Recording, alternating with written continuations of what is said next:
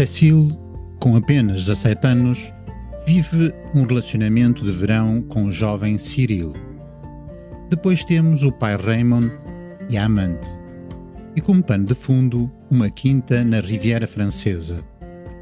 E eis que surge Anne, amiga da mãe falecida. E de repente tudo iria mudar. O pai dela deixaria as amantes e casaria com Anne. Anne a impor-lhe normas. Que ela tinha de estudar, deixar de estar com o seu amigo. Anne a remodelar as suas vidas, dela e do pai.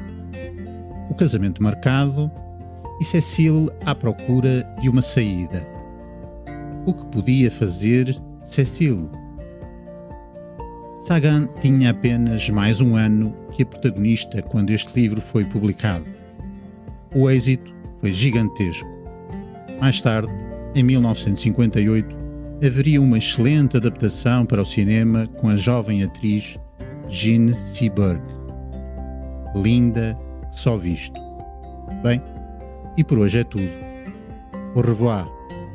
Boas leituras.